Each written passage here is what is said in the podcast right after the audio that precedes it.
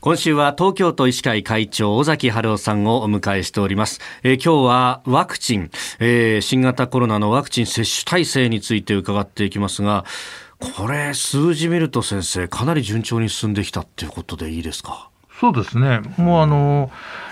諸外国っていうのは、欧米はですね、はい、あの一度こう伸びるんですが、えええ、そこでカーブが急に緩やかになって、頭打ちになっている国がほとんどなんですが、日本の場合はですね、これ、直線的に増加してるんですね。はい、ですから、すでにいろんなイギリスとかフランスとか、はい、ドイツとかですね、いろんな先進国も抜いて、カナダなんかも抜いてきてるという状態になってますので、まあ、そういう意味では非常に出遅れたんですが、ええ、まあ、順調に進んでいるというふうに思います。でそれもまあ個別集団、2本立て、でその集団の中だって、ね、あの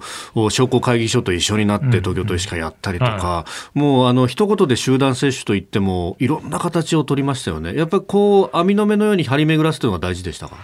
あそうだと思います。だからあの個別接種はもちろんあの高齢者はいろんな持病を持ってますので、うんはい、やはりそのかかりつけの先生のところで打つのがベストだと僕は思いましたし、うん、まあ、若い方はあまりそういう病気がないので、むしろあの集団でですね、集まってもらって打った方が良かったので、まあ、そういう意味では個別と集団と両方があってですね、はい、しかもそういうのいろんな多方面からやはり打つ状況をですねあの作っていったということが非常にスムーズにですね、広がっていった要因ではないかなと思ってます。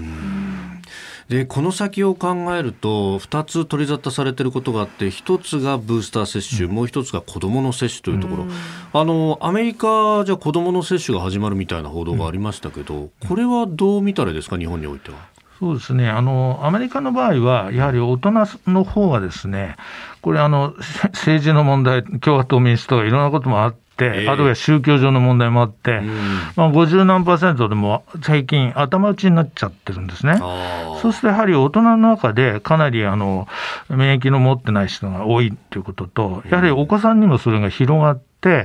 お子さん自体の間でもやはりあの結構亡くなられる方とかも出てきてたんで、そういう状況があるんだと思います。ところが日本はどこから入ってくるかというと、お子さん同士で移るというよりはですね、家庭内でえーと、お父さん、お母さんがですね持ち込んで、うん、そしてうつるというケースがほとんどなんです。うん、ですから、お父さん、お母さんがしっかりワクチンとかを打って、はい、免疫をつけてもらえば、お子さんに入り込まないので、うん、そういう意味では日本の場合はですね、環境的に、それから今までのデータからすると、